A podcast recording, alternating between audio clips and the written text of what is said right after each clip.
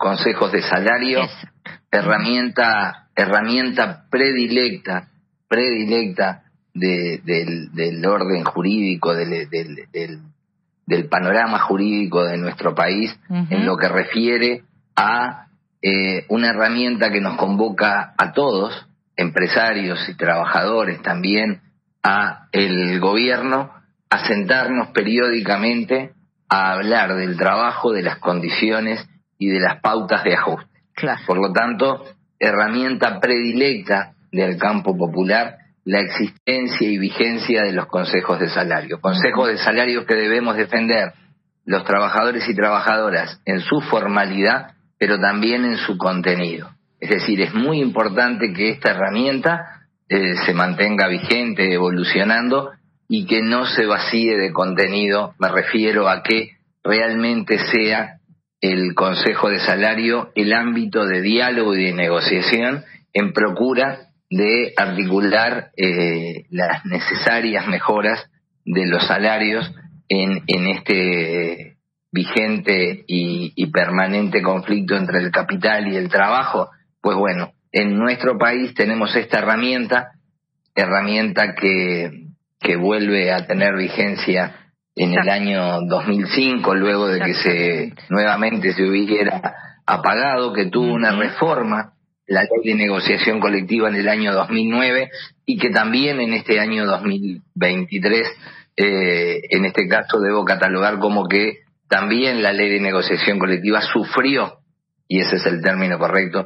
sufrió eh, un cambio que está de alguna manera condicionando este ámbito de negociación. En lo particular, sí. el sector financiero, el sector financiero, el grupo 14, ese que tiene a EU representando a los trabajadores, eh, consta de 17 subgrupos. Mm. Cosas tan diversas como desde un banco privado hasta una transportadora de valores.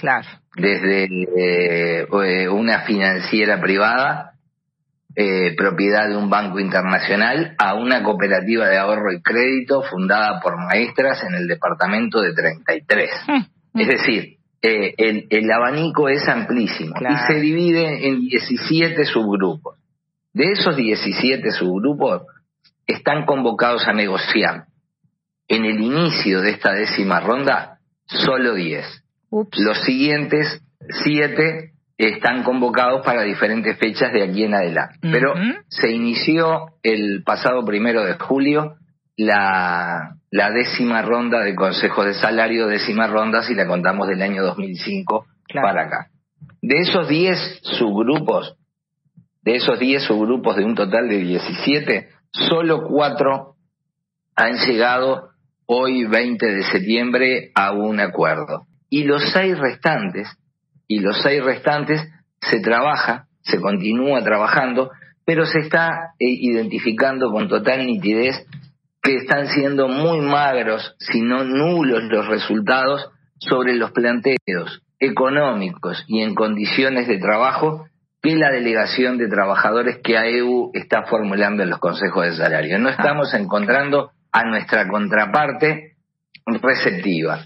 Eh, claramente en el tono, en el tono que viene presentándose desde el advenimiento del, gobierno vigente, ¿verdad? Claro, Claramente la señal, claramente eh, el advenimiento de este gobierno fue una señal de eh, oportunidad para las cámaras empresariales, quienes se muestran rígidas, ásperas, eh, apáticas al momento de dialogar y negociar. Por lo tanto, la negociación viene lenta, viene lenta. Tampoco podemos desconocer que este sector, el, el, financiero, la industria financiera de nuestro país, está fuertemente influenciada por la evitable reforma que se le plantea aplicar a la caja de jubilaciones y pensiones bancarias.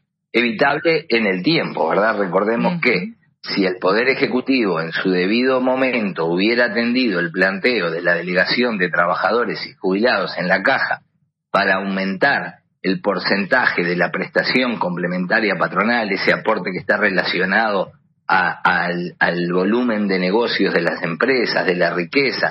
Una fuente, ah, ahí va, el 4 por 10 mil, que esa fuente de financiación a la seguridad social inédita. Si el Poder Ejecutivo en su debido momento hubiera atendido el planteo de trabajadores y de jubilados, por lo tanto el planteo de AEU, hubiera sido evitable esta reforma, que se está intentando practicar, sabemos, y lo recordará la audiencia, que el sindicato de los trabajadores del sistema financiero AEU tuvo una asamblea el pasado eh, mes de agosto, sobre fines del mes de agosto, en la cual, delante de la arena, en el cual eh, se aprobó aplicar la reforma que eh, se está redactando por estos días.